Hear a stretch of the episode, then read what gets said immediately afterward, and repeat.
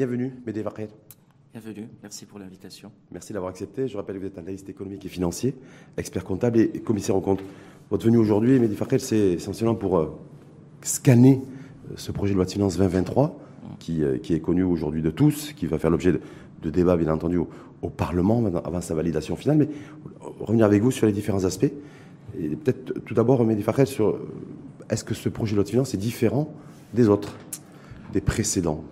Je dirais oui, parce que, enfin, dans l'absolu, chaque loi de finances, il a bien sûr sa touche, il a son contexte. Euh, cette loi de finances euh, s'inscrit dans un cadre et dans un contexte très particulier. Et il faut dire que à, la lecture euh, des dispositions, à la lecture des propositions, il y a de, du courage politique. On va y revenir sur ce courage-là, mais vous dites vous. Il y a du courage. Mais vous dites voilà, c'est le premier budget en tout cas.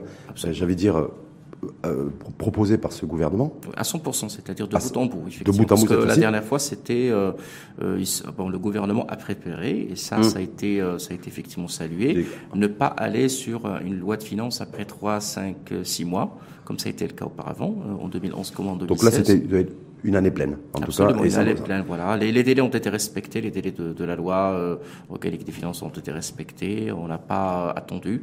C'est-à-dire on a conçu sur la base de la note de cadrage qui est établie par le gouvernement sortant. Donc pour, pour, vous, est-ce qu'elle est adaptée et en ligne avec la, avec la conjoncture internationale aujourd'hui, marquée et dominée par la, la poussée de l'inflation et une inflation qui pourrait, qui, pourrait, qui pourrait durer, qui, qui, est bien installée chez nous, à l'instar de de différents pays, de tous les pays dans le monde. Est-ce que c'est en phase avec, les, avec la conjoncture internationale selon vous? Écoutez, lorsque nous parlons de la conjoncture internationale et à part l'effet d'inflation, je dirais oui, parce que le fait d'allouer 26 milliards de, je dirais, de, dépenses de compensation. Ça veut dire que le gouvernement est en train de reconnaître la flambée des prix à l'international pour les denrées euh, et, les matières euh, essentielles, à savoir le gaz butane, le sucre et la farine. Et euh, c'est une annonce implicite qu'il n'y aurait pas de réforme de la compensation cette année. Euh, ça, c'est important. C'est-à-dire que le gouvernement a fait le choix politique de ne pas toucher. En 2023, pas de réforme de la caisse de compensation Pas de réforme, à la lecture, bien sûr, de, de, de, de cette loi pour, euh, pour plusieurs raisons. Hein. Tout d'abord, bien sûr, une telle réforme, ce doit être euh, une réforme bien réfléchie. Je pense que dans l'attente du registre social, qui devrait conditionner beaucoup d'autres réformes. Et on va y arriver. Mmh. au niveau de cette, de cette loi de finances 2023. Mais en tout cas, parce que quand je, vous, pose cette question, parce que quand, quand, on regarde de près, on se dit, voilà, sur, sur l'inflation, en dehors du, en dehors de budgétiser 26 milliards de dirhams pour 2023, mmh. sachant qu'on va finir l'année avec euh, plus de 32 mmh. milliards de dirhams, mmh. euh, est-ce que ça, ça permet, ça constitue selon vous, Il n'y a pas que ça. suffisant pour pouvoir aborder aussi une année 2023 qui devrait malheureusement encore être marquée par l'inflation? Non, il n'y a, pas que ça. Il y a également le, le budget des investissements annoncés, 300 milliards de dirhams. C'est vrai en termes de, de volume, c'est important, mais euh, on est en train de reconnaître que derrière les intrants, notamment en matière de, en ce qui concerne les matériaux de construction, ils ont certainement dû, euh, pas, ils ont augmenté, les prix sont en train de, de flamber, et là le gouvernement est en train de se, de s'organiser et de s'engager euh, à payer, et à tout d'abord à continuer ses investissements, et euh, bien sûr adapter et redimensionner ce budget par rapport à ces prix, à ces intrants bien sûr, à ce coût qui est exorbitant. Justement, vous dites que ce qui est programmé, en tout cas budgétisé pour 2023, c'est un investissement public global hum. de 300 milliards de dirhams, donc 50 milliards de dirhams supplémentaires par rapport au projet de loi de finances 2022, Absolument. qui était à 245. Absolument. Mais ça, c'est ça, c'est sur les 245 milliards de dirhams qui étaient programmés en 2022, hum. est-ce qu'on connaît le taux de réalisation? Parce que ça, c'était le.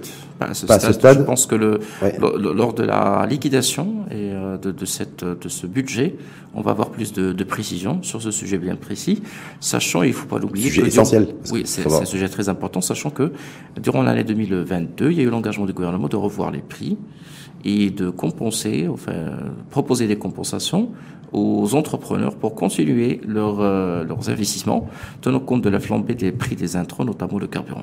Hum, le carburant, on voit qu'il n'y a pas de mesure concrète qui a été prise, en tout cas dans le cas du projet de loi de finances 2023, mais on va revenir là-dessus. Hum. Mais simplement de se dire, entre le, entre le discours du souverain qui, qui appelait euh, une mobilisation large de l'investissement privé, hum. ça c'était dans le discours du, du vendredi 14 octobre, et là le projet de loi de finances 2023, qui annonce une la mobilisation de 300 milliards de dirhams d'investissement public. Oui, oui. Alors, du mal à y voir clair. Est-ce qu'on se dit, voilà, il va y avoir, parce que euh, plus de 500 milliards de dirhams d'investissement privé à l'horizon 2026, c'est à peu près 100 milliards de dirhams par an d'investissement privé. En même temps, ce projet de loi de finances 2023 fait référence à la mobilisation de 300 milliards de dirhams d'investissement public. Aujourd'hui, il faut bien distinguer les choses. Lorsque nous parlons bien sûr de la mobilisation de l'investissement privé, ça s'inscrit pleinement dans le cadre de, euh, des objectifs de l'État en matière de redimensionnement des investissements. Euh, ceci est inscrit pleinement au niveau du nouveau modèle de développement, comme au niveau des objectifs de la nouvelle charte d'investissement. C'est-à-dire faire en sorte que euh, l'investissement privé soit le double de l'investissement public à l'horizon 2035. Donc il y a toujours un début. Mais lorsque nous parlons de l'investissement privé, il y, a, il y a des variétés pour ces investissements, notamment les PPP. Mhm. les, parties, les, les, partenariats publics-privés, c'est des investissements quand même, une partie, ne serait-ce que 50%, euh, la moitié, c'est des investissements privés. Et, qui, proviennent, qui proviennent d'établissements ah. D'office public ou semi-public Non, non. Aujourd'hui, nous sommes. L'idée, c'est de cofinancer le service public. C'est-à-dire aujourd'hui, dans le cadre de partenariats public-privé. L'intérêt pour le privé, c'est la durabilité et la profitabilité garantie. L'intérêt pour le public, c'est la rationalisation, l'optimisation des dépenses publiques et la réalisation et le maintien du service public avec des coûts qui sont euh, gérables et avec des variétés qui sont euh, à forte valeur ajoutée en termes de qualité de service. Donc, mais ce qui est, intéressant, intéressant ce que vous dites, si on met en équation le discours du souverain qui appelle à la mobilisation de 500 milliards de dirhams d'investissement privé à l'horizon 2026 sur un trait quasiment de, de, 100 milliards par an, c'est pas l'investissement privé au, concentré et regroupé autour du, de partenariats public-privé. En l'occurrence, c'est le centre dont on parle essentiellement. Si on, je, vais dire, je vais vous dire pourquoi. Euh, aujourd'hui, le fonds d'investissement Mohamed VI, oui. il a été créé avec cette perspective et cette logique. Il est doté euh, de 15 milliards, une première Ça pour de 15 milliards, voilà, avec bien sûr dans l'attente de partenariats publics-privés en premier lieu qui vont permettre de drainer et de fédérer les efforts du, du privé. Euh, ce qui est demandé aujourd'hui, c'est un engagement de la part du privé, mais autour d'une variété ou d'un ensemble de variétés d'investissements mhm. qui vont permettre d'intéresser ce privé, mais qui sont pilotés par l'État. Donc l'État ne va pas uniquement proposer de euh, d'améliorer le climat des affaires uniquement, mais de proposer du business à ce privé qui permettrait à l'État d'optimiser et de garantir un développement du privé dont la durabilité. Donc est-ce que, est que globalement, pour, euh, il, faut, il, faut, il, faut, avoir l'esprit qui se dit, voilà, il y a 300 milliards de dirhams qui sont budgétisés, en tout cas programmés dans le projet de loi de finances 2023 en matière d'investissement public, et que dans ces 300 milliards, est-ce qu'il faut additionner 100 milliards de dirhams d'investissement privé?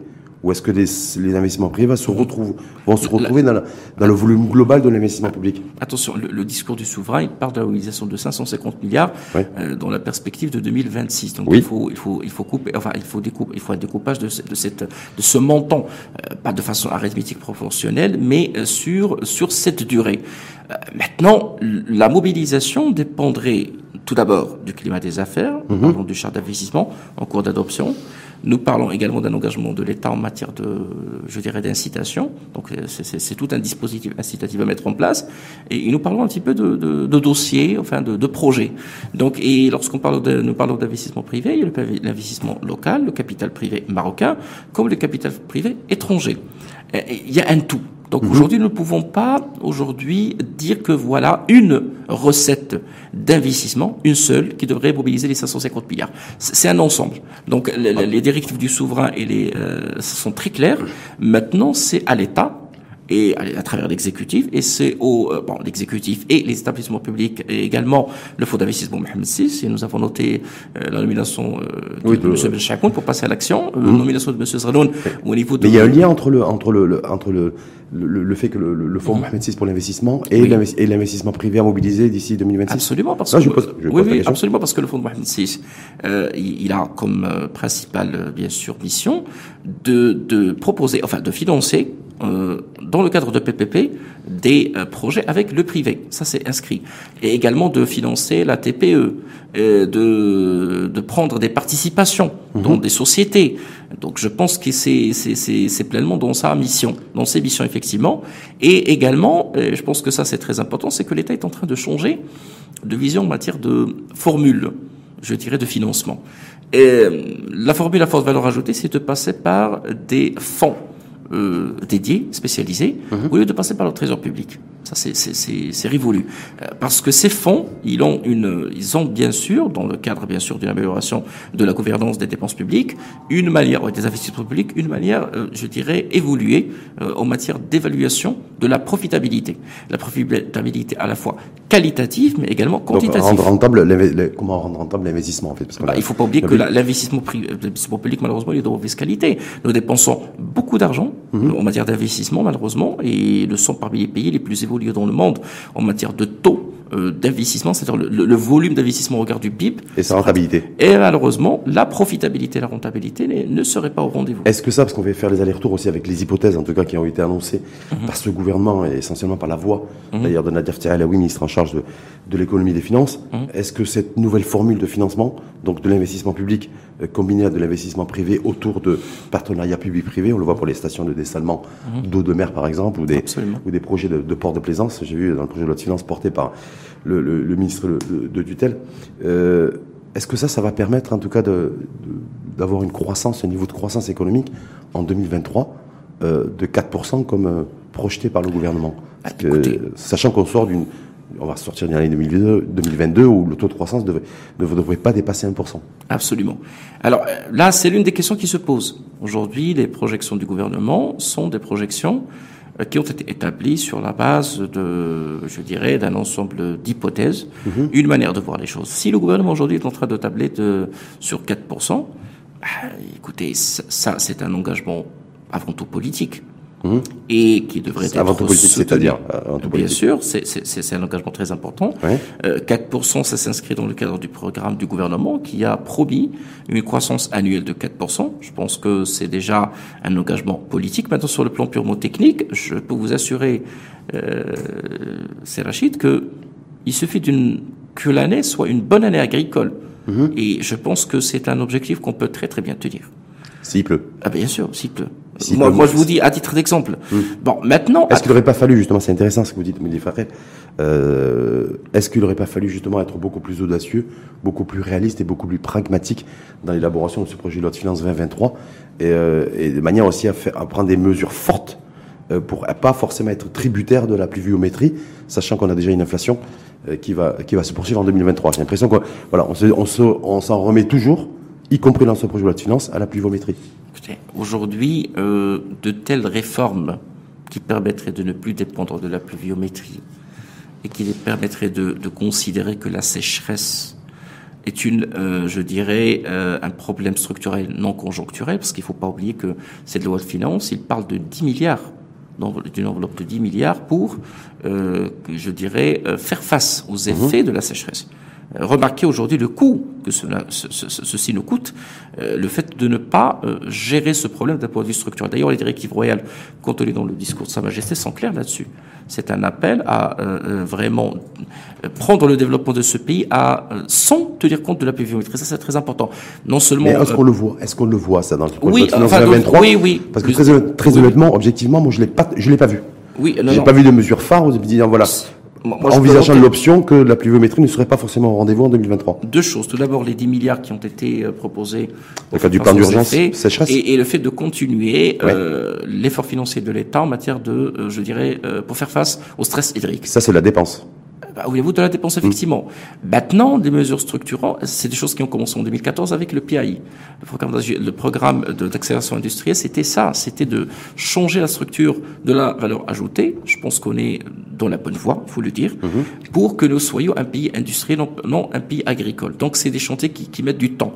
Euh, maintenant, euh, dire qu'il y aurait 4%, je souhaite avoir personnellement. c'est possible selon vous, Mehdi Farkel Oui, c'est intéressant parce que vous êtes apolitique, vous faites pas de la politique, vous êtes analyste économique et financier, expert comptable et commissaire aux comptes.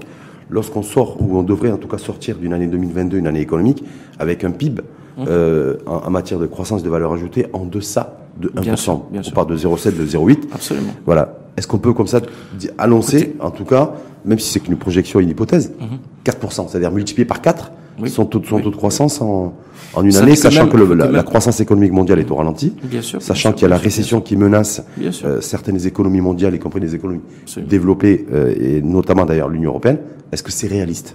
Écoutez, lorsque nous voyons ce qui se passe en Grande-Bretagne, où euh, la classe politique est sérieusement secouée par les effets de cette crise, avec cette pression extraordinaire, nous allons poser la question au gouvernement. Est-ce que nous avons des formules ou une recette qui permettrait de tenir? Moi, je vous ai dit que même en présence d'une bonne année agricole, nous allons avoir un bon taux de croissance. Maintenant, si vous me dites que nous allons continuer à dépendre de l'offre internationale, et là, qui, qui, ne va évoluer que de 2,5%, sans les projections, oui. l'évolution de l'offre internationale pour le Maroc, euh, et parler de 4%, ceci signifierait que les structures sociétales et économiques au Maroc vont s'adapter très rapidement avec cette situation, que nous allons résister avec une flambée des prix qui va être structurelle. Et là, mhm. vous me parlez de 4%, mais il ne faut pas oublier qu'il y a également les 2,5% de taux d'inflation. Sur lequel j'allais venir voilà. Donc, donc, de ce fait-là, le gouvernement est en train de nous dire que les structures vont de deux choses l'une. Soit que nous allons nous adapter en tant que Maroc très rapidement, soit que les choses vont évoluer très positivement à, la lecture de ce, à la lecture de ce projet de loi de finances, je vois pas comment on pourrait s'adapter, oui, les marges de manœuvre. Moi, moi, aussi, moi aussi, je ne pense pas, hum. parce que bon, nous nous attendons à une augmentation du taux directeur d'ici décembre.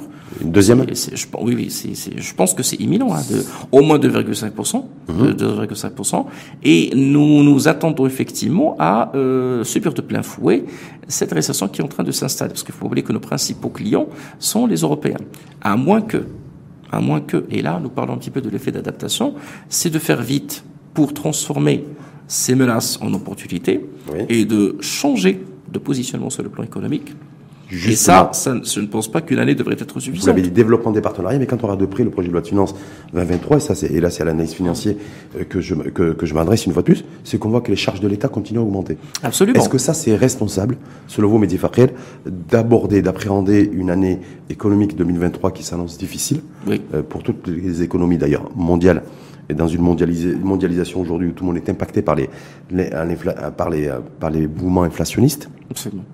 Est-ce que l'État qui continue à augmenter ses dépenses et mhm. qui maintient son train de vie, mhm. voire qu'il l'améliore, est-ce que ça c'est raisonnable?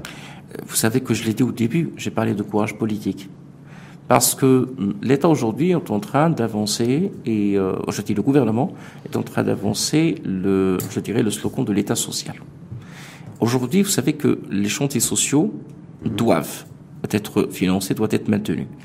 Euh, la logique la logique, je dis, la logique historique, mhm. nous a montré que le fait d'être dans l'attentisme nous coûte trop cher, nous coûte plus cher que d'améliorer. Et la logique historique nous a démontré que le meilleur moment pour aller de l'avant au niveau des, euh, des réformes, c'est les crises, parce que nous mhm. n'avons pas le choix.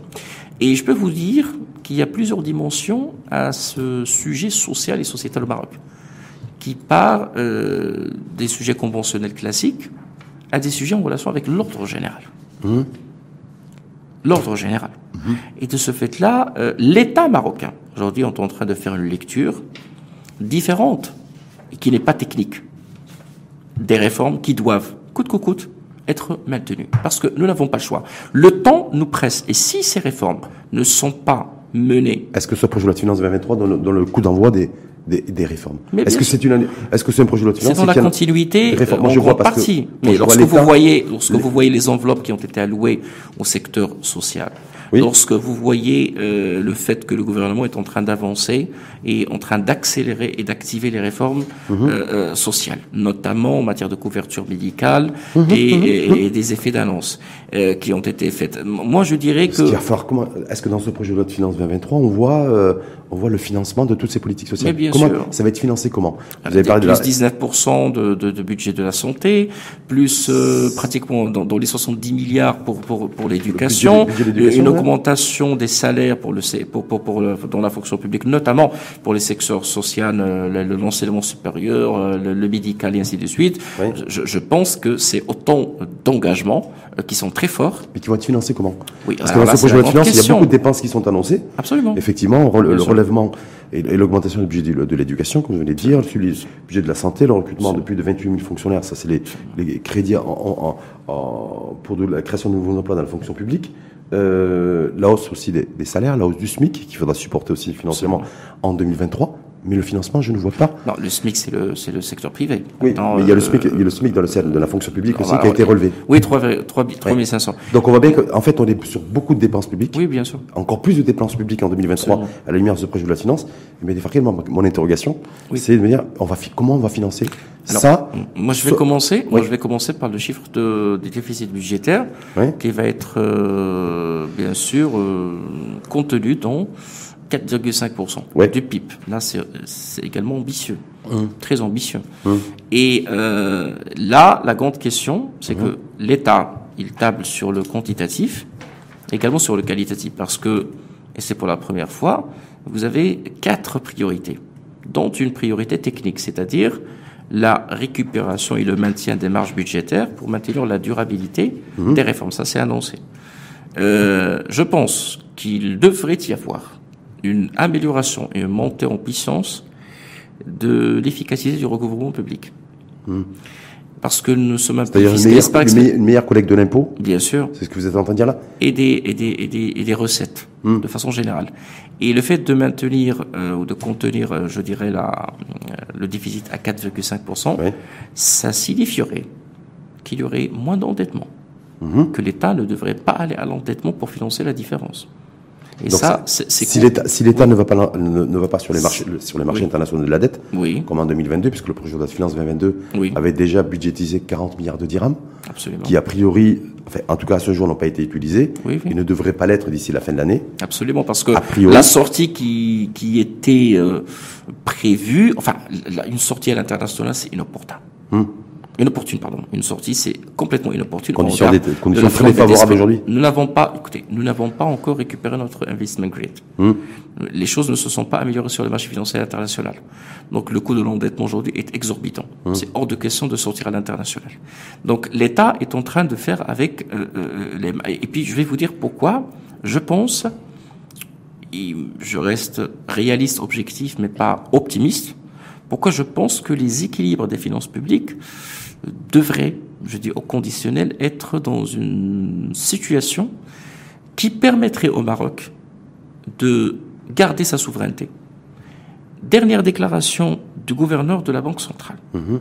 qui a euh, déclaré pour Sky News que le Maroc a refusé mhm, mhm. de d'aller de l'avant au niveau du flottement. Ceci signifierait que le Maroc il a la marche et qui n'a pas besoin de s'endetter à l'international. Pas besoin de s'endetter à l'international. Donc on a bien compris. Donc, pour l'instant.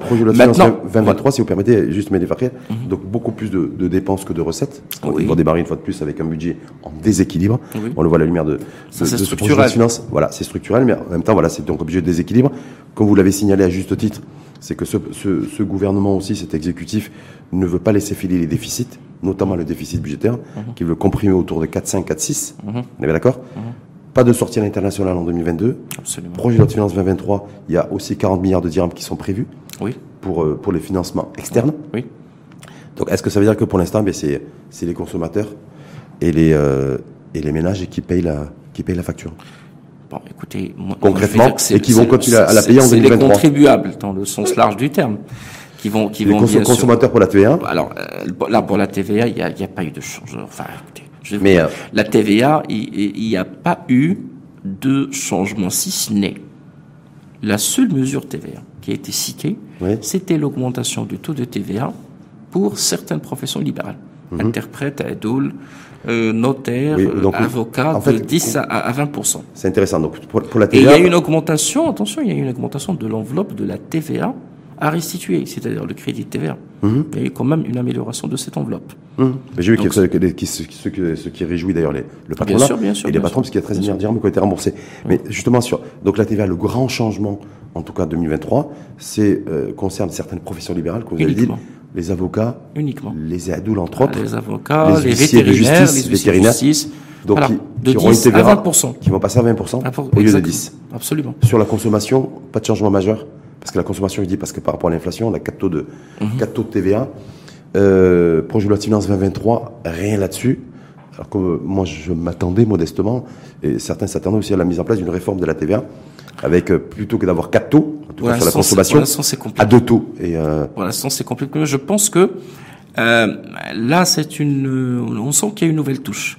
Je vais vous dire pourquoi. Parce que là, c'est une, c'est une, il y a bien sûr du politique, mhm. mais j'ai le sentiment personnellement que il y a derrière euh, une prise en considération du vécu de euh, l'administration fiscale dans sa relation euh, avec, bien sûr, le contribuable. Mhm. pourquoi? Parce que on table beaucoup sur une réforme de fonds concernant bien sûr les, les, de la, la de la source, le la source.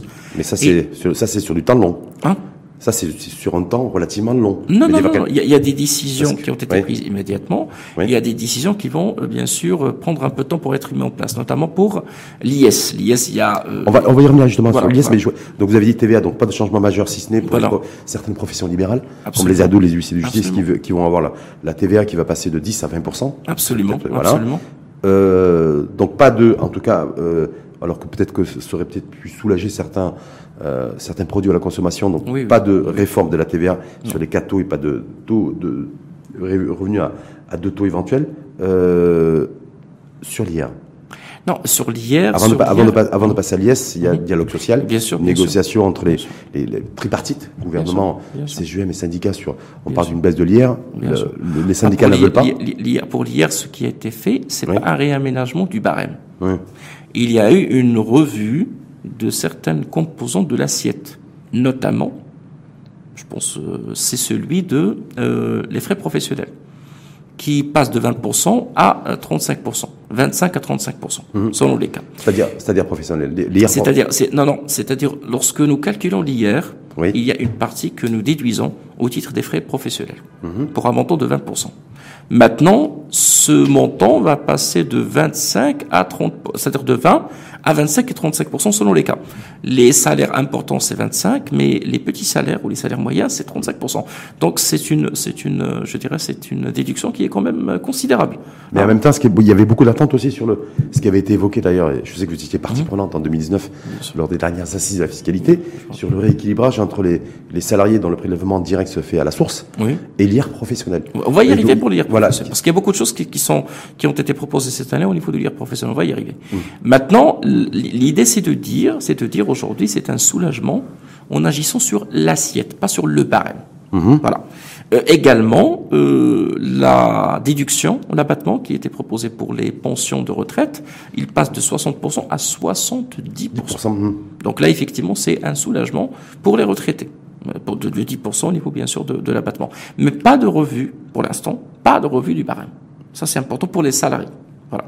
Donc, au reste, les salariés continueront à être taxés non, non, mais euh, ils vont, il va y avoir un soulagement parce que comme j'ai Mais on ne le voit pas ce soulagement. Est-ce que si, si, si, parce que nous allons tout simplement euh, calculer l'impôt sur une, euh, je dirais sur une assiette qui, être, qui va être revue à la baisse. C'est-à-dire mmh. ce que je vais appliquer. Mais ceux qui sont taxés à 38 aujourd'hui euh, en 2015. Non, le barème je le maintiens. Voilà. Mais l'assiette mmh. sur lequel j'applique le barème, il va être bien sûr soulagé. J'élargis le, j'élargis l'assiette. Non, je, je, je, je réduis l'assiette. Mmh. Calcul, de calcul. Maintenant, bien sûr, l'éligibilité, je vais y arriver. Euh, tout le monde est, est éligible jusqu'à nouvel ordre. Maintenant, il y a eu une revue, euh, bien sûr, de certaines de certains taux, notamment en matière de euh, retenue à la source.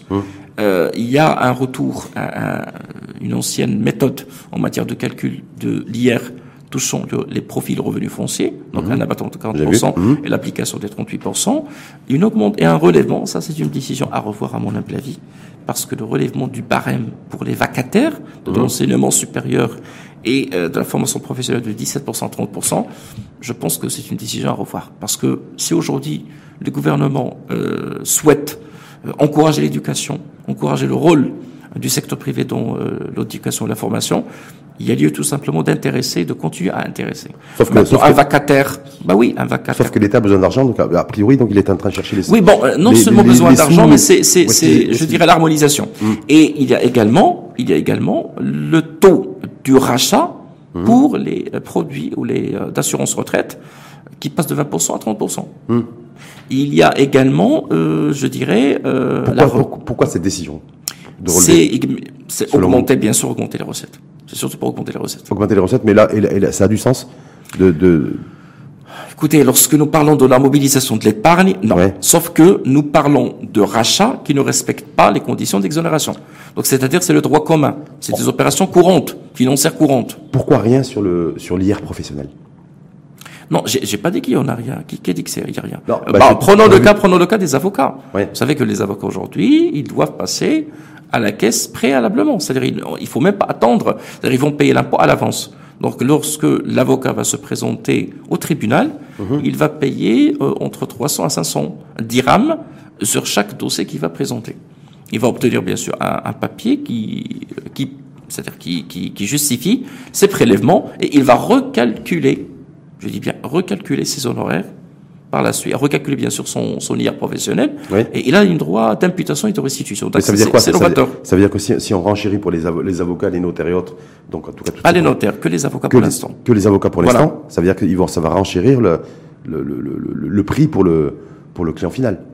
Écoutez, pour la TVA, je suis d'accord. Pour la TVA, pour la TVA, je suis d'accord. Mais là, lorsque je parle de prélèvement à l'avance, mhm. ce n'est pas le client final. Ça, c'est pleinement l'avocat, c'est les honoraires. L'avocat est en train d'avancer l'argent, de l'argent pour l'État. À la fin, il refait ses calculs et il revient à l'État pour demander éventuellement la restitution. Est-ce qu'on va, est-ce que selon vous, parce que ça avait été une recommandation des dernières assises, des troisièmes assises de la fiscalité, est-ce qu'on va vers un rééquilibrage de, de l'injustice fiscale entre, entre le salarié qui mhm. lui est prélevé directement à des taux euh, de 38%. Oui. Et, euh, et, euh, Écoutez, et, ça, les, et les professions libérales soumises à l'IR quand on sait qu'un salarié paye en moyenne 5 fois plus cher qu'un professionnel soumis à l'IR professionnel. Aujourd'hui, au niveau du projet de loi de finances 2023, je pense que c'est le cas, mais à travers des mécanismes euh, novateurs. Par exemple, pour les médecins qui agissent euh, en dehors de leur, de leur, je dirais, de leur cabinet, on leur prélève 20%. Désormais, on leur dit qu'on va prélever 20%, on vous communique, enfin, le cas des médecins qui travaillent au sein de cliniques, par exemple, le cas de ces avocats, bien sûr, qui avancent de l'argent à l'État, je pense que c'est des mécanismes qui sont novateurs. Par la suite, il faut pas oublier une chose, que le problème, le problème, c'est pas le barème, mmh. c'est le mode de déclaration.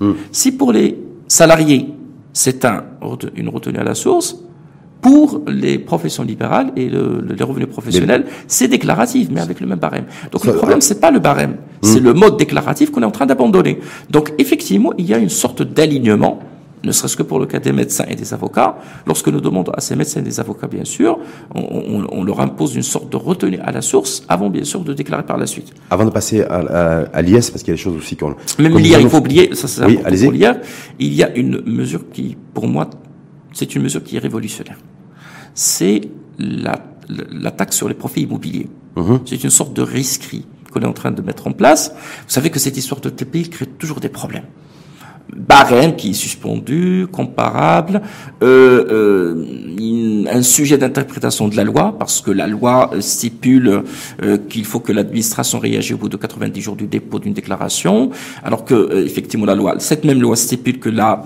prescription est de 4 ans. Mhm. parfois, les contribuables confient, je dirais, la déclaration au notaire. Cette déclaration parfois est, est, est, établie selon le mode de, je dirais, de 3% sur le prix de vente, c'est-à-dire la cotisation minimale. Bon, on finit après 4 ans de la conclusion de deal, de, euh, on finit par recevoir bien sûr une notification disant voilà attention parce que ça c'est les délais qui sont euh, délais de prescription c'est c'est la loi et le contribuable se réveille pour dire non je croyais que c'était bon et que j'ai obtenu mon on m'avait pas dit que hmm. désormais désormais je pense que là c'est le vécu quotidien de l'administration, c'est toujours ces problèmes. On va finir avec cette pratique parce que les notaires vont devoir retenir 10% du prix le temps que l'administration fiscale étudie le dossier éventuellement et propose éventuellement des redressements. Donc, le contribuable va se précipiter, tant qu'il a encore l'argent, mhm. pour trouver une, un, arrangement, enfin un arrangement ou un, un rescrit, demander une consultation préalable en vue de en quelque sorte de stabiliser ce sujet une fois pour toutes. Et dès que lui, il va tout simplement payer son impôt, ça sera l'impôt définitif. Il aura tout simplement à ne plus être redressé par la suite parce que il y a eu vraiment une, pratique. Euh, ce qui se passe par la suite, c'est qu'on finit par taxer d'office et faire d'autres peut-être décisifs parce que le fait d'actionner le recouvrement des créances publiques, c'est toujours quelque chose qui qui se passe pas dans des conditions qui sont normales. Il faudrait peut-être beaucoup plus apporter beaucoup plus de clarté peut-être dans son ensemble. Pas clarté, mais c'est de la confiance qu'on va établir. Et puis attention, et ça c'est de l'accompagnement pour le contribuable. Vous savez que aujourd'hui le contribuable croit qu'en obtenant un quitus pour les impôts gros vont le bien, il a, il a obtenu un quitus pour tout le deal. Alors que dans une euh, dans une transaction immobilière, il y a deux quitus. Il faut que euh, ceux qui celles et ceux qui nous suivent le savent. Il y a le quitus sur les impôts gros le bien, taxe d'habitation, taxe sur les services communaux, il y a un impôt et il y a un quitus pour les revenus. C'est-à-dire la plus-value que réalise le contribuable doit être taxée, c'est vrai, mais également il doit obtenir une, un quitus. Et là, attention, attention, ça ne veut pas dire qu'il faut suivre le barème. Hum. Il y a un jugement, aujourd'hui le barème est suspendu, tout d'abord. Hum. Il y a un jugement qui dit que l'administration doit avoir des éléments qui sont factuels et objectifs. Donc aujourd'hui, lorsque on se présenterait avant de conclure le deal ou bien sûr après de conclure le deal pour trouver mmh. un arrangement, c'est autant, autant bien. Voilà. Je voulais revenir sur, la, sur la, le, le, maintien aussi de la cotisation minimale. Euh, non, non, non, non, non. La cotisation, il y a eu un changement. Bah, ah, je vous explique. Le, la, la CGE, Ce qui a été maintenu, c'est le minimum. Oui. Bon, la cotisation, certes, ça a été muni, euh, maintenu, mais on parle de 0,5 à 0,25% pour les sociétés et de 6% à 4% pour les professions libérales. Ça, la, la, la, CGM en tout cas appelé parce qu'ils ils ont et le minimum, le minimum par contre, le minimum reste le même. Hmm. C'est les 3000 Est-ce que, ça, est-ce que ça, est-ce que ça a du sens pour vous le, le maintien de cette cotisation minimale? C'est un début de démantèlement, hmm. c'est un début de suppression parce hmm. qu'on est en train de la de la réduire de plus. Ça, ça va prendre le temps, du temps. Mais en même temps, et on témoigne, on témoigne la symétrie des traitements pour l'IS. Même l'IS, on l'a pas augmenté d'un seul coup. Et en même temps, en même temps, on l'a augmenté sur 4 ans. Oui, oui. Bah, la cotisation minimale permet aussi de, d'alimenter, en tout cas, de, je pense de financer la solidarité nationale aussi comme. Euh, non, non, non. La cotisation hmm. minimale ne le finance pas. Hmm.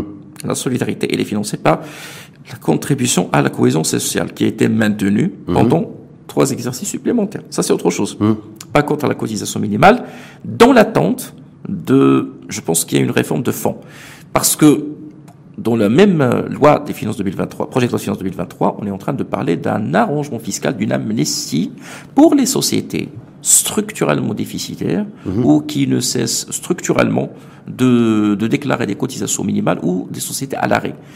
Il y a une parade qu'on est en train de leur proposer pour trouver une solution et d'éviter des contrôles par la suite. On passe à l'IS oui. Quoi de neuf, docteur bon, sur, sur l'IS cette fois-ci, parce qu'on nous dit, voilà, on va vers des taux unifiés. Euh, Bon, l'IS, je, je, pense que là, enfin, il y, y, a une, une en, relation avec l'IS et l'IR, il y a une, mm. je dirais, une euh, remarque de, de, de, plus générale. Fini le régime préférentiel de Casa City. Ça, c'était clairement annoncé. Pourquoi? Au niveau de l'IR. Est-ce que là, il y a une dimension aussi euh, politique et géopolitique dans cette dans la décision d'inscrire dans le projet de la finance 2023 Je, pense. Fini la fini la préférence fiscale, j'aimerais dire. Bien sûr. Pour Casa Finance City.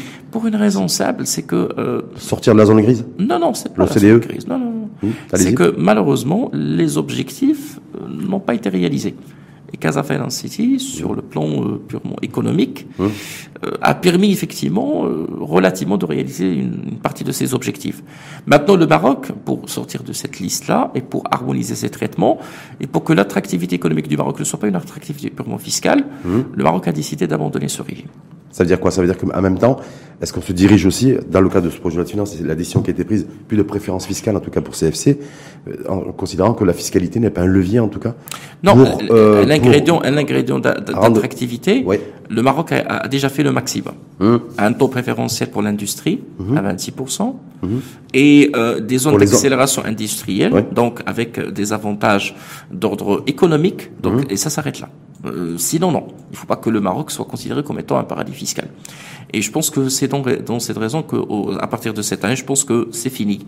Le régime préférentiel de Casa City, c'est un alignement, euh, je dirais, euh, quasi parfait avec, bien sûr, le régime de droit commun. Donc ça, c'est pour, ça, c'est pour sortir là aussi voilà. de la, zone pour grise, clairement. Voilà. Non, non, pour sortir de la zone grise et pour dire qu'aujourd'hui, l'attractivité, c'est une attractivité économique. Même en, et, non pas, et non pas fiscale ou non pas, Absolument. pas que fiscale. Absolument. Autre changement, d'accord. Oui, le changement, c'est Il y a beaucoup de changements, il y avait beaucoup d'idées. Voilà, c'est, il y a hyper, hyper, pour en tout cas les entreprises qui ont fait beaucoup de profits, qui dégagent beaucoup de profits, beaucoup de bénéfices nets fiscaux à la fin de l'exercice. Oui. Vous avez fait référence à Aptiv Jouari, d'ailleurs, le gouverneur de la Banque Centrale tout à l'heure, qui l'autre fois, qui disait dans sa sortie, lorsqu'il a annoncé la, la hausse du taux directeur, euh, bah, qui pour moi, euh, mm-hmm. Dixit, euh, Jouari, euh, hyper profit, hyper taxation. Alors, quand on regarde ce projet de la finance 2023, 23, c'est un, c'est un, alors, 23, on le voit pas. il y a deux choses. Il y a deux choses. Euh, il y a une augmentation et une baisse graduelle. Hmm.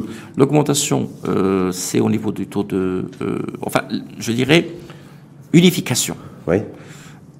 Pour les profits dépassant 100 millions, c'est 35%. Combien, on a combien de sociétés chez nous? Entreprises chez nous, selon vous, selon vous, à la louche, hein, ça devrait, ça devrait, ça devrait qui dégagent un bénéfice net en termes fiscal de, de plus de 100 millions en termes de nombre ou de, de, non, non. De nombre. En, termes de, je ne pense On pas que ça va être petite, fameux. une petite poignée. Voilà. Donc c'est une mesure en fait, qui Poignée, concerne euh, il y- en a une qui- micro-minorité de, oui, d'entreprises. oui, mais c'est, je, je vois ici, pas le nombre, mais la valeur. Donc, c'est les profits qui Mhm. nous intéressent aujourd'hui. Ça va être énorme. Quand même, euh, celle qui dépasse les 100 millions. Donc, c'est 35%. On peut, est-ce qu'on peut imaginer que les, les compagnies pétrolières, On, bien sûr. non mais voilà, donc Bien elles sûr. sont visées par cette, Mais bien sûr, les cimentiers, les compagnies, euh, les compagnies de télécom sont tous bien sûr. tous les sûr. secteurs Non, réglementaires. non, attendez. Les assurances, les banques, Mhm. les 37%, ils passent à 40% Mhm. sur 4 ans.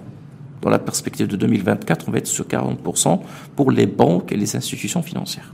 40% d'IS. 4% d'IS. Maintenant, pour les autres, on a deux cas. Moins Mhm. de 100 millions, 20%. Plus de 100 millions, 35%. Voilà, sur Mhm. 4 ans. Ça va se faire graduellement. Mais en 2023, ça va, ça va se faire comment? Est-ce que Graduellement, vers, vers sur Est-ce que, est-ce que par exemple, il y a des, est-ce que l'IS unifié à 20% pour les entreprises qui Toutes dégagent les entreprises en deçà de 100 millions de dirhams? Oui, oui, oui, bien est sûr. d'accord? Graduellement. Mais c'est effectif en 2023 ou pas? Euh, le début, c'est-à-dire c'est sur 4 ans. Il y a eu un, là, une roadmap. Je vous interpelle parce que moi, Bien sûr, bien sûr. après- après- Mais il, y a- il va, il va y avoir ceci graduellement. Donc, euh, entre une hausse et une baisse. Voilà. Parce qu'aujourd'hui, il faut pas oublier que les sociétés qui ont moins de 1 million, Oui. voilà co- comment ils sont taxés aujourd'hui. Ça, Je parle de 2022. Vous avez un, bar- un professionnel. Une société, il suffit qu'elle dépasse 1 million de dirhams de résultat net fiscal Mhm. pour être taxée à 31%. Cette société qui a 1 million aujourd'hui finira un jour par payer que 20%. Ce n'est que la société qui a plus de 100 millions qui va payer 35%. Donc je pense qu'il y a une équité. Mais en même temps, pourquoi c'est pas clair pour 2023 C'est-à-dire qu'aujourd'hui, Non, non, c'est pas on- que c'est pas clair. C'est Oui. pas que c'est pas clair. Aujourd'hui, il y a, il y a, euh, un, je dirais en quelque sorte un, un, barème graduel qui a été proposé par l'exécutif. Hum. Oui. Ce barème va bien sûr, euh, on attendant bien sûr des clarifications sur le mode d'application qui vont être bien sûr publiées par la DGI, considérant aujourd'hui que nous allons progressivement s'acheminer vers un taux unifié d'ici 2026, mais graduellement, pas d'un seul coup. Hum. Donc, les sociétés mais en 2023, ce- la société qui était taxée à hauteur de 31% va continuer à être taxée à hauteur de 31%. Non, non, non, c'est moins Yes. que ça. Moins que ça. Ça va se faire de façon très, très, très, très graduelle, petit à petit. Oui. Donc, euh, On voit, les- on voit que c'est, euh, c'est, c'est pas encore très statué, c'est pas encore figé. non, non, c'est figé. Là, Ouais. là, là, le barème, il est bien sûr, euh, en quelque sorte, euh, appliqué. Ouais. Euh, et là, comme vous le savez aujourd'hui, nous avons bien sûr, entre les sociétés qui ont moins de 300, ils paient 10%. Les sociétés qui sont entre 300 et Entre 1 million, 300 milliards, ils paient 20%. Oui. Les sociétés qui, ont, qui dépassent 1 million de dirhams, bien sûr, ils paient 37%. Aujourd'hui, à titre d'exemple pour 2023, les sociétés qui ont euh, un taux inférieur, enfin qui paient aujourd'hui 10%, ils vont payer 12,5% cette année. Et 16,5% en 2024. Et ainsi de suite. On, on va augmenter petit à petit. Hmm. Un taux, un taux unifié à 20%, c'est parce que ça, c'est l'objectif à dans la perspective, Ça va dans la perspective, Est-ce que l'État va, va- est-ce que l'État va, euh, va alimenter euh, encore un petit peu plus les- ses recettes? Mais bien sûr. Non, mais je me pose la question. Je sais Oui, pas oui, si on- bien sûr. On dit ouais, ça, taux unifié parce que lorsque- dans le débat public, c'est toujours pas présent. Donc Lorsque voilà. vous taxez les banques à 37, Oui. prenez que les banques et les institutions financières, et vous passez à 40%, je pense que c'est quand même Est-ce que c'est une bonne nouvelle pour, euh, pour des personnes comme vous, moi, comme celles et ceux qui nous écoutent, que, les, que, les, que, que les- le secteur bancaire, par exemple, soit taxé à hauteur de 37 Moi, je pense. Il passe à 40%. Ouais. Est-ce que c'est une bonne nouvelle? Bah, écoutez, C'est une bonne nouvelle pour qui, une mauvaise nouvelle pour qui? Non, mais c'est sûr que, Parce que c'est une mauvaise nouvelle pour les, les actionnaires des banques. Ouais. Euh, Certes, mais aujourd'hui, je pense que c'est une, euh, je dirais, c'est une volonté commune Mhm. et c'est un effort collectif. Il, il y a lieu de saluer les banques parce que c'est un effort collectif. Il est temps de Mais- contribuer plus parce que les temps sont durs et on Et a quand besoin on de plus contribue plus, c'est qu'on gagne plus, on est bien d'accord.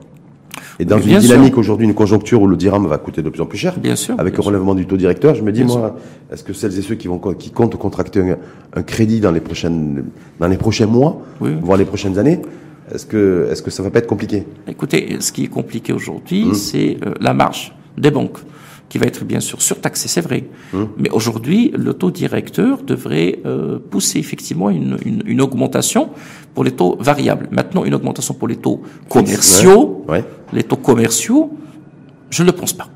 Les banques n'ont pas intérêt à Ben, augmenter les prix. Vous savez pourquoi ça, c'est Je vais vous aussi expliquer. un petit Parce que pour deux raisons. Tout d'abord Mm. deux raisons. Soit que ça va dissuader les gens Oui. et qui vont plus contracter les crédits, soit que ça va malheureusement augmenter le taux de défaut. Donc les banques ne vont pas perdre. euh, Sauf qu'en même temps, un, on dit, on, on dit aux banques, aux banques, on va vous taxer plus. Via l'IS. Oui, oui, bien sûr. En même temps, il y a un taux directeur augmentation de 50 points de base. Oui, mais bon, en début savez débat, que il peut y avoir une oui, augmentation oui, oui, mais bon, les, les- les banques, écoutez, pour les banques, le raisonnement est très différent. Ouais.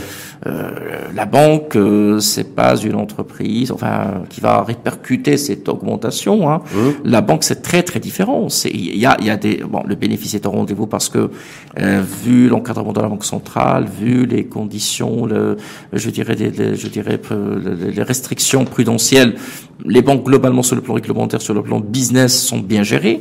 Ils permettent un petit peu de piloter, de stabiliser, de d'entretenir leur profitabilité. Bon, maintenant, il est temps d'augmenter un peu plus parce que c'est une tendance à l'international. Ceux qui gagnent le plus aujourd'hui, qui arrivent à maintenir leurs gains, qui arrivent à maintenir leur profitabilité, c'est bien les banques, hein, parce que les banques sont en train un petit peu de, je dirais en quelque sorte, de profiter d'un encadrement fort de la part de la banque centrale. Projet de loi de finances, euh, projet de loi de finances qui annonce d'ores et déjà une surtaxation, en tout cas des, des secteurs réglementés Pas, il y a que la banque, euh, enfin, que les institutions financières. qui sont concernés. Bien sûr. Maintenant, les autres, c'est les 35% qu'on va mettre en place graduellement.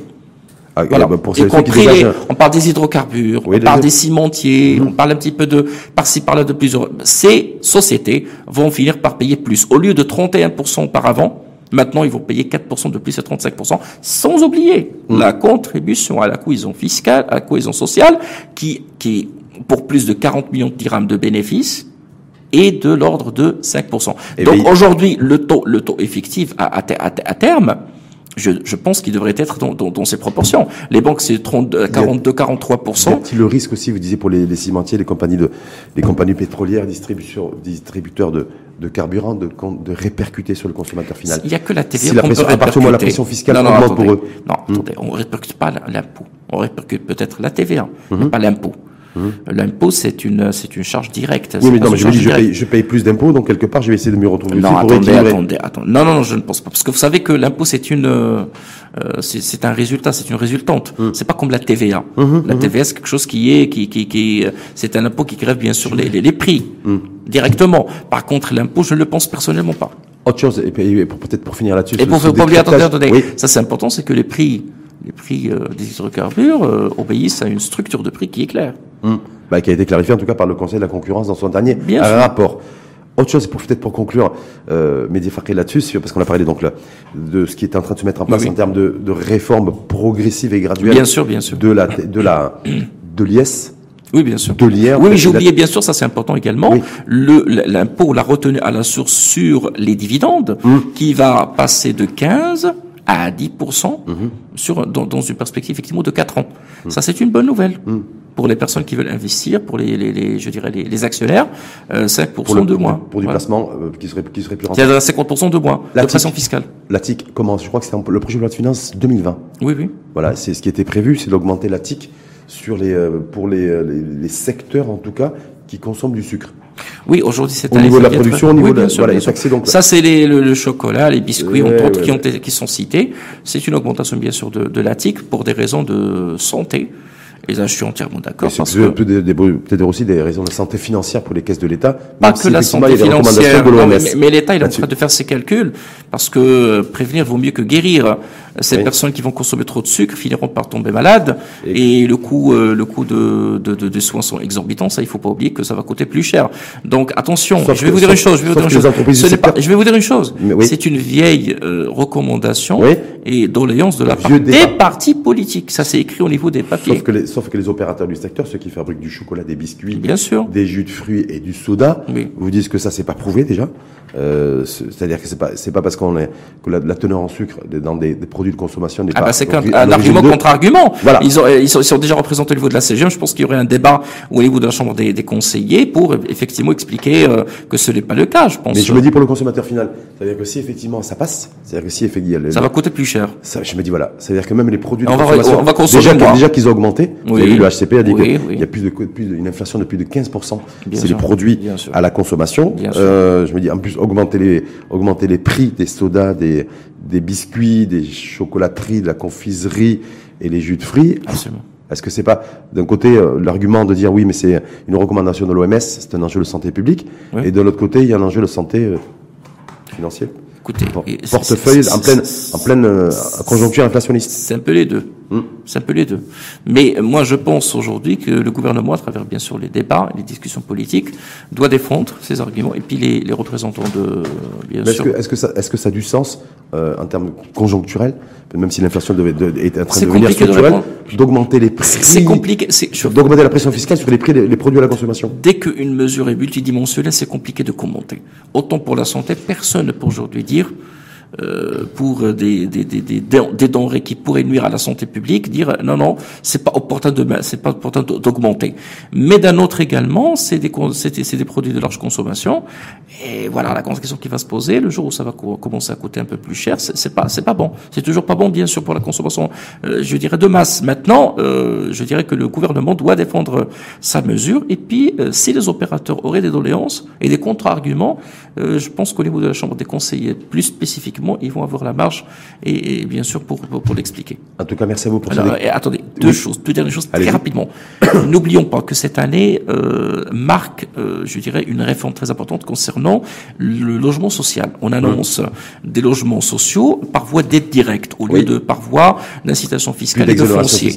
et, et dernière chose qui pour moi très importante, vous savez que pour tout réformer, il y a une réforme capitale à mettre en place le plus rapidement possible, qui va tout changer, qui va permettre d'optimiser et qui va permettre un petit peu de fiabiliser toutes ces réformes, c'est la mise en place du registre social. Dès que nous allons avoir le registre social, nous allons orienter l'effort financier de l'État comme il se doit. Et je pense que c'est prévu. Et j'espère que l'activation, l'accélération de cette réforme devrait être euh, finalisée en 2023 parce qu'il va permettre de changer prévu beaucoup de en choses. 2023 et peut-être que ça, ça donnera peut-être pas forcément en 2023, mais peut-être à partir de 2024, 2025. Mais ça va permettre, vous savez, les 26 milliards, vous savez, les 26 milliards de la caisse de compensation. Euh, cette année, on était sur 16 milliards. On est maintenant de parler de 32, peut-être plus. Imaginez le gain énorme que, que va permettre maintenant la, la généralisation de la, je dirais, de la couverture sociale et ainsi de suite. Et là, je dirais un petit peu l'aide publique pour le logement social, je pense que ça va être révolutionnaire. Ça va permettre un petit peu de réformer beaucoup de choses et permettre à l'État de piloter ses politiques publiques de la façon la plus optimale. En tout cas, qu'il soit très regardant parce que j'ai encore vu les, la rentabilité de, la dépense fiscale, c'est 38 milliards de dirhams cette année. Absolument. Pour une faible rentabilité. Absolument. Voilà, donc, euh, donc malheureusement, ça c'est voilà. un, un autre vrai sujet. Merci en tout cas infiniment à vous.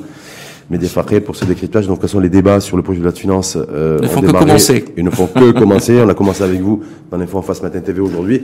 Et, comme on dira, à suivre d'ici la fin de l'année pour la, pour la validation. Mais surtout, et je pense que cette année, les débats vont être rapides. Je pense que le calendrier tel que annoncé, euh, je, je pense que la loi de finances va être publiée un petit peu à l'avance. Ce, on va pas mettre beaucoup de temps. Je mhm. pense que par euh, le calendrier annoncé, il y a une volonté de la part de l'exécutif Voilà, pour donner de la visibilité pour les entreprises, il faut pas oublier. Parce qu'il y a autant de choses très importantes. Les sociétés sont en train de bêtiser, mhm. de faire d'établir leur budget. Ils doivent, ils, ont besoin de visibilité. Voilà. Mais les débats vont être ou le certes, et il y aurait euh, certainement beaucoup de mécontents.